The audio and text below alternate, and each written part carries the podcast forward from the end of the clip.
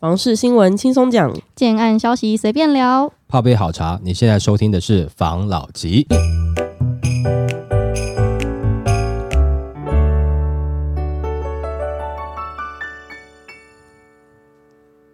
关心你的房事幸福，我是房老吉。我是大院子。我是茶汤会，今天呢，我们要来聊的是，现在不是整个房市状况不太好嘛？对，然后价格没有很明显的松动嘛。嗯我们之前其实一直都有分享过我们认为的原因呐。然后就看到一个学者，对，他有一个言论，这好则新闻来跟大家分享一下。销售惨，为何业者不降价？学者铺台湾房市没有真正空头。国泰房产地产日前发布今年第三季指数显示，第三季全国新案三十天销售率呈现躺平，七月仅八点三 percent，八月八点四 percent，九月也仅十二点二 percent，平均新案开案三十天内卖不到一成，销售率这么差。不过市场价格还是铁板一块，新北、桃园新案成交价甚至还在上涨，销售率为什么这么差？业者却不降价呢？房地产学者就表示，原因在于台湾房市没有真正的空头。他表示，股市不好，如果看空股市，可以借券来卖；然而在房市，相对多数人看空，并不能借房子来卖，最多就是不卖，但不买最多就是不买，但不买很难让房价下跌，除非卖方确定买方真的很长一段时间都不买了，不然会先等着，不会降价。也因此，即使进入大家看空的市场，也只会量缩，不会价跌。相反的，如果台湾相对多数的人看多房市，买方就会去买，卖方则惜售，房价很快就会井喷上去。那专家表示，真的能让台湾房市下跌的，就是发生多杀多。原先看多的买方密集抛售，手中存货，引起其他看多买方也跟着抛售。这种情况大多发生在市场余屋存货已经多到资金难以周转，或是对后续买盘绝望。比如说台积电不来了，而只要看场还有人，只要觉得还有什么题材可以炒，台湾房市就很难出现比较大幅的价格下修。想要捡便宜，要去密集交屋的新城屋市场找比较可能。他这个新闻啊，反正就是大家都觉得房市冷，就可能会有降价的空间嘛。嗯但是房市冷感觉只是一个因素，嗯，就这个因素一旦产生了，它要先诱发出就是房市冷出现的这个抛售潮，对，才会有接下来这个他讲的这个多杀多，然后导致降价的情况嘛。嗯所以我们之前在看，就是现在房市虽然有冷啊，但是就是多杀多没有出来啊，对，所以房市冷不等于房价降。是啊，这个我们之前有聊过嘛，抛售潮没有出来嘛，其实有部分真的是被房地合一税二点零锁住了嘛。嗯，那你假设了哈，因为之前也有个网友说，对了，他现在中间如果说转售不赚钱的话，可以不课税。对，但是问题是你干嘛不赚钱？你一定是想赚钱嘛？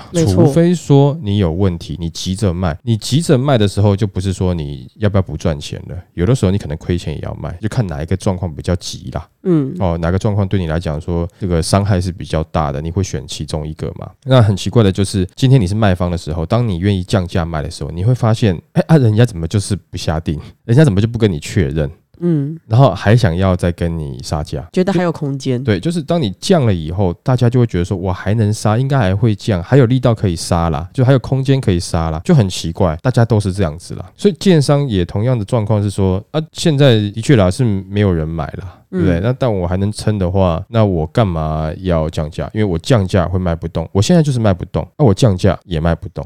有时候很多网友说，哦，就骂这个房价，比如说很贵啦，哦，就应该降价。但问题就是降价的时候没人去买啊。当然，这个可能冒犯一点点啊，就是说我们有的时候在骂的一些网友有没有，就是他降价你会去买吗？你不去买，那就让建商形成一个观念，就是我降价反而卖不动。这个东西有没有？就是其实有点违反人性的。嗯那为什么现在会变成这样子？就是因为以前的经验就是发现，那降价真的卖不动，然后旁边的案子没有降价，哎，就经过了一段时间以后，结果旁边的这个案子就卖光了，嗯啊，结果我还在卖不动啊，大家一直怀疑我这边是有什么问题，就是因为这样，这有点反逻辑啦，但是应该这样讲说反逻辑，但是却挺人性的，很奇怪。所以很多建商也得到了这样子的经验，就觉得说，哦，那这样子我不能降价。他会觉得说，今天不是降价是做好事，降价是有可能让他自己垮的，嗯，对不对？哈，这个就变成生命存亡的一线了。对我刚刚讲这是比较针对中小型建商然后。那如果说大型建商要不要降，当然是他可能有实际的这个财力不需要降了。那之前讲说，因为没有这个抛售潮，没有明显的学者讲的多杀多，这我们蛮久之前讲的，但没想到他也这样认同了哈。嗯，你没有这个现象的话，你的价格就很难呈现一个下修嘛。然后呢，他说你去到那种很多新城屋准备交屋的地方，或是台积电不来的地方，你可以捡便宜嘛。对啊，那台积电本来要来了，后来不来了，你去捡便宜，你会去吗？要捡什么便宜？对，就是去捡刀的啦。对 对？瞬间变韭菜嘛，是不是啊啊？除非说你在那边，你原本就有地缘关系，你就很喜欢那边的房子，那是可以啦。但是不是代表说哦，听到台积电不来了，我冲过去赶快买房？你买来干嘛？买来等台积电再来。这个就有点怪了哦。所以现在的状况就是说，你没有多杀多，然后大家呢就是在量缩的时间，其实也没办法拉得很长，对不对？你譬如说拉个十年，大家都不买房，那可能就吓死人了。那房价就是一定降嘛。但是你顶多就是拉个诶五个月、十个月，那建商撑不到嘛？撑得到了，你势必还是得买嘛，因为毕竟它还是有部分的是属于刚需的属性嘛。那你说投资客不玩，那就归投资客不玩了啦，对不对？那但是自住客还是会有住的需求嘛。那这样的状况下，建商只要撑得到的话，它反而是卖得动的。但如果说它现在降价，可能这个案子就挂掉了。就完完全全乏人问津，嗯即使是降价，也没有人要买。人家觉得这是不值钱的了。对，那现在会形成这样子的操作手法呢，其实也是以往的经验所致。所以现在如果说有降价的案子，哦，台积电不来的案子，你们就拼命去买，哦，大家就拼命去买。那以后建商就会觉得说，哦，只要是台积电不来了，哦，或者说，有降价，哎，有降价就卖得动了。那就没问题啦，不要只是说骂骂，然后降价我就买啊，降价你又不买，那建商就会觉得说，其实我不降价反而卖得动，那这种观念就形成了。嗯，这也没办法的事情了，但也没有在酸了，这就是实际上的状况是这样子啦。因为讲实在话，突然降价了，我也不敢买。我感觉会有问题啊。对我希不希望它降价？希望。举例用手机好了，我希不希望 iPhone 十五降价？希望。它突然降价，诶，它是不是有什么问题？对，还还是 iPhone 十六快出来了，你就是会担心嘛？这就是人性啊。所以有的时候价格高的时候，你只是骂它啊，真的降的时候，你也不敢买，或是你根本没有要买。那所以难免奸商会有这样子的观念了，好吧？OK，来下一则。杨金龙铺升息循环未结束，专家忧房子从买不起变租不起。央行总裁杨金龙日前指出，台湾升息循环应该还没有结束。虽然也解释台湾通膨正逐步下滑，且相比其他国家仍属温和，但专家直言，通膨问题是央行未打消停止升息的主因。目前民众确实也面对物价、房价、房租高涨的多重困境，若再遭遇进一步升息，生活压力恐越来越重。那杨金龙日前回答台湾升息循环是否已结束的问题时，表示要看数据说话，通膨压力正在舒缓，逐步下滑。台湾物价确实比三年前来得高，但这波通膨是全球性，相比其他国家仍属温和。但对于升息循环是否已结束，他则持保留态度，认为应该还没结束。看来通膨问题就是央行仍未打消停止升息的主因。虽然央行第二季、第三季利率决策连两动，被市场认为较为鸽派，没有继续激进升息，让房贷族可以喘口气。但十月消费者物价指数年增率仍高达三点零五 percent，是九个月以来新高，也依旧高于国际间普遍认定年增率两 percent 的通膨率目标。也难怪央行对于升息是否停止仍持保留态度，甚至觉得还没结束。专家感叹，目前台湾万物齐涨，特别的是物价、房价、房租高涨，更是民众直接面对的三大困境。以物价来看，近年外食、民生消费品项都有不少涨幅，光吃个鸡腿便当就从每个七十到八十，到如金涨到破百元。在薪水涨不动的状况下，民众消费购买力早已被大幅压缩，只能缩衣节食过活。再看高房价的困境，这几年虽然政府持续打炒房，但资金回流投资与热钱流窜，导致房价涨势不停。二零二三年第二季全国房价所得比高达九点八二倍，再次刷新纪录，创有统计来新高。其中台北市房价所得比是十五点五十二倍，新北市是十二点九十三倍，台中市是十一点五十五倍，都超过十倍以上。近十年来，台湾平均购物总价大增三到四百万。专家直呼，民众再怎么努力工作存钱想买房，似乎收入增长都比不上房价的涨幅。最值得注意的是，原本买不起的，未来恐怕也将租不起。房价指数从二零一零年以来连涨十四年，不断走阳。专家认为，民众买不起房才来租房，却面临租金支出不断扩大，生活品质受到压缩的困境。专家担忧，在这万物皆涨的通膨年代，民众如果所得无法明显增长，生活逐渐陷入困境，将是无法避免的结果。如果政府无法帮助民众提升所得，未来什么都买不起，什么都租不起，势必变成人人的口头禅，值得政府加以重视。现在啊，都房租问题，因为之前不是有人说到底要租房好还是买房好嘛？对，然后这个房租问题，我前几天因为刚好在华论坛，我就看到一个网友，他有在讲他的房东一直跟他们涨价的事情。嗯然后他说，从二零二零年到今年吧，不断调涨，他都签长约，可能什么六个月啊什么的。他现在已经调涨一个月房租，已经涨了三千到四千不等了，其实蛮夸张的。然后我还有看到另外一个也是网友的留言，他说有些房东啊，因为他住的房子是雅房，照理来说应该没有什么管理费的问题，然后房东就会用说什么、哦要收管理费啊什么的，就变相的涨价，嗯或是他涨你的电费。我自己觉得啦，房子还是买的好。然后有一个网友很好笑，他说什么、你要怎么样避免找到会一直涨价的这个房子，就是租屋的地方。嗯他说什么你要找那个房东够老的。他说因为房东老，所以他没有什么太多的这个支出的需求，对，所以他就不太会就是一直不让你这样调你的价格。哦，哦，我就觉得好像有道理，可能跟房东老，然后他有一点就是慈爱的心，是有一点关系，把他当做这个孙子的感觉。难讲，你要看多老啊，老到一个程度，突然哎有一天房东就没来了，接下来就他子女来，然后把你赶出去了，是不是？哦，也是哈，嗯，哦，或者说就调涨什么，这也有状况啦，不，但不能说马上赶出去啦，就是说嗯会有这样的状况嘛，突然换人了，对不对？结果这个老房东他的儿子又是刚好是混黑道的，一来你吓死，自己就搬了。那还是要调，房东老的还是要调。对，老的有没有？你要找健康的，对不对？哦哈，就哎、我要跟你租房子，嗯、老贝贝，那你不然就是健啊康报告付一下。对啊，啊你卧推先推个十个来，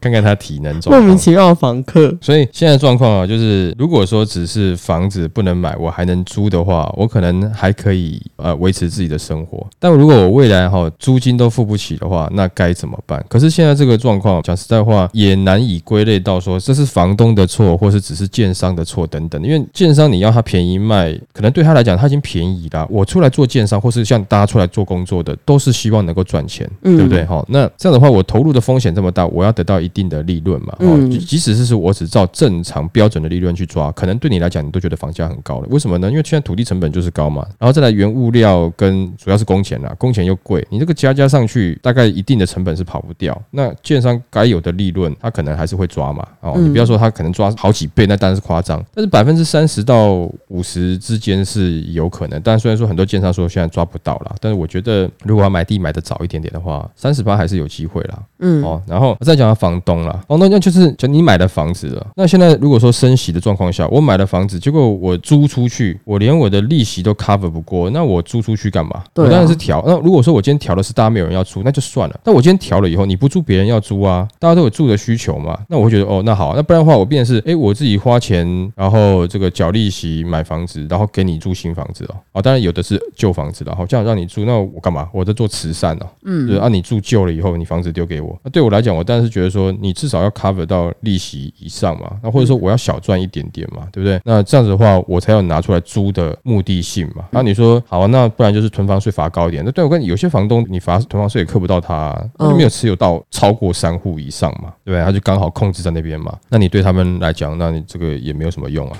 是不是？那如果说像这样的状况下，换个角度，如果你是房东的话，那你有办法吗？没办法，对不对？你也没办法接受嘛。啊，再来你讲的说鸡腿便当都涨很贵了，对，那你叫这些卖便当的不要卖那么贵。可是这样子很那个很悲伤哎、你看现在又不是大家买不起房子，很多都是头期款的问题。嗯，那鸡腿便当都这么贵了，我哪有钱可以存头期款呢、这就是那就不要吃鸡腿，吃一般的菜便当就好。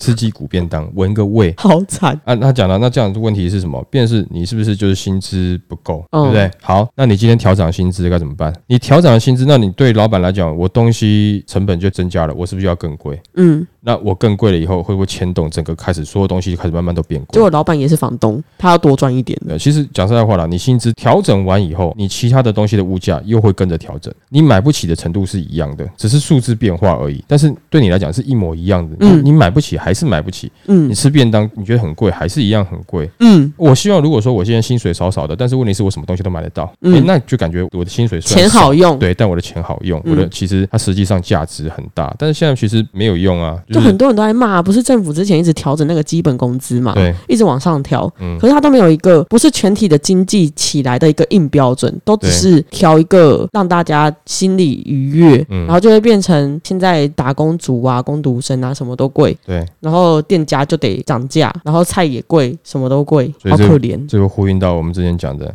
政府应该就会开放一些义工进来嘛，做这些没有人要做的事情嘛，嗯才有办法让这个有些服务业的价格慢慢下去嘛。可能至少你鸡腿便当吃得起了，但是你吃的这个鸡腿有没有？你觉得诶，怎么口味有点变？比如说是印度口味啊，或是印尼口味啊，这种感觉啦。异国风味，对对，哎，奇怪，我的鸡腿便当怎么这么多咖喱呀、很多香料哎、对不对哈？这种感觉，你这个很难讲啦。嗯，所以这个是整体的状况，这个也不是说今天单纯只是啊这个房价降或是房租降能够解决的。现在整体的状况，我觉得有待政府好好去思考、调节跟处理这部分的问题，这没有办法了，好吧？OK，来下一则。哪里房子最好卖？代销龙头公布营收，这区第一不动产代销产业龙头公告，今年第三季营收合并达十五点七亿，年增三十五 percent。目前各区域销售占营收比例分别为：双北市二十七 percent，桃竹二十八 percent，台中二十三 percent，与南部二十一 percent。桃竹地区名列第一。第三季平均地权条例上路，合并营收却逆势年增三十五 percent，是因全台接案，保持市场敏锐度，借由大数据资讯、精准投放优势、口碑行销，激起全台代销涟漪效应。目前台湾房市进入房价新平衡时期，开价尊重消费者期待，符合总价概念购物趋势，以及拥有便利交通建设与就业机会的区域房市，建案销售稳健。他们也表示，台湾房市仍将以符合消费者预期销售价格的建案易顺销、全台代销策略扩张营运版图，不仅分散单一市场销售风险，让公司合并营收获得稳健来源，而且垫高行业竞争优势。它这是桃竹啊，算是有点突破市场这个温度的一个销售情况嘛。嗯。我现在看这个新闻啊，我就一直会有一种时空错乱的感觉，嗯，我一直忍不住自己回想到三年前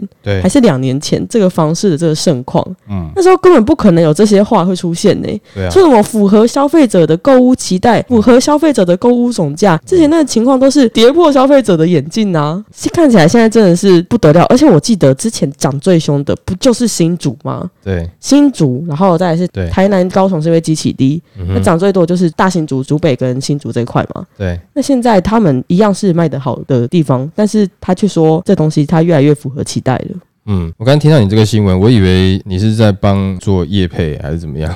才没有。只是我想说它是龙头嘛，原来你它可以分析呀、对，原来你要拿来酸一下是吧？嘿嘿就讲了，就是符合预期，这个绝对是一个业配文的说法啦。嗯，哦，应该这样讲，这个是绝对不是符合预期的啦。对啊，哦而且我正在想，你看他说新竹符合预期啊，对可是新竹最近这个总价的开案，我们大概都知道总价带都在哪。对，我在想，他说的符合预期，难道是新竹人的预期都被撑得很高了吗？不不不，符合建商的预期啊，哦，对？那他里面有讲嘛，就是说，因为他这样子又很厉害嘛，哈，就大数据啦，全台这样子的这个行销有没有？哈，就是哎垫高了这个就是他们代销行业的一个价值啦，嗯价格还价值啊。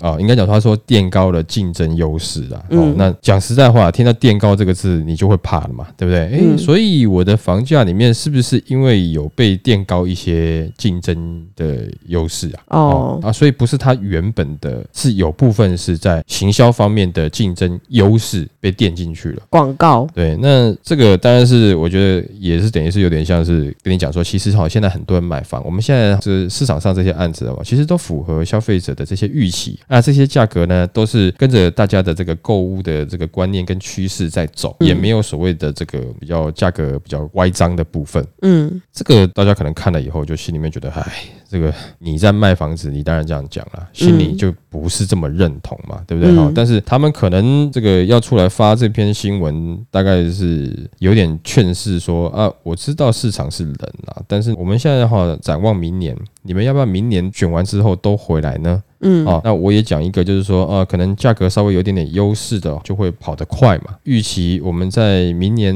我们公司有些案子呢，会有一些想让你跑得快的，有一些符合你的预期的哦，哦。那一个预告啦，哎，让你知道一下，就是你可能表面上是一个形象广编稿，然后或者说要帮你洗脑洗地文，那你要拿出来是想说要酸他一下，可是呢我是想要提醒大家，嗯啊，但是我看完以后，我觉得这是一个暗示啦，哦，就是说我全台都有按啊，全台呢，我们也都是觉得这种符合消费者预期的价格呢，它跑得动。如果说再有那么一点点优惠就能顺销啊，这样子你听懂了吗？你不要叫我讲降价两个字，这两个字我没学过，我不会讲打折，不会讲，我不知道。但是我这样讲，你听得懂吗？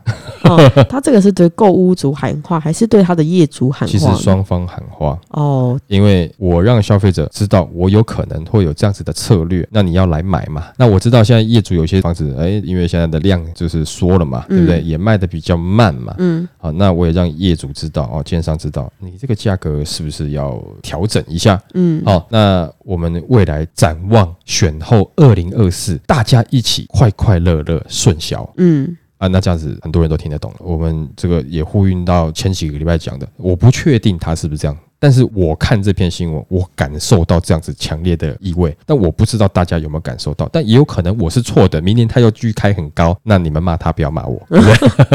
但是我却感受到这样子的气息。你也不要期待说那种打对折了，价格很漂亮了，会有那么一点甜头啦。嗯，哦，就是刚好觉得，哎、是贵，但是没有之前那么贵了。哦，没有到高不可攀，哎。高可攀，也也不一定可攀，就是之前高不可攀，现在我好像垫两张椅子，有机会触及了，大概这是他触及率吗？对对对对对，哦哦，它的触及率 原来是这样子哎哦就是让你要垫两张椅子可以触到。哦哦，了解了解，好，所以这是我看到这则新闻自己个人的一个感受然后不具备任何的这个公信力，好，但你自己去感觉一下吧，好吧？这个就好，大家自己去感受一下，好吧？那我们今天就分享到这边喽。好，好，谢谢大家收听这一期的防老集。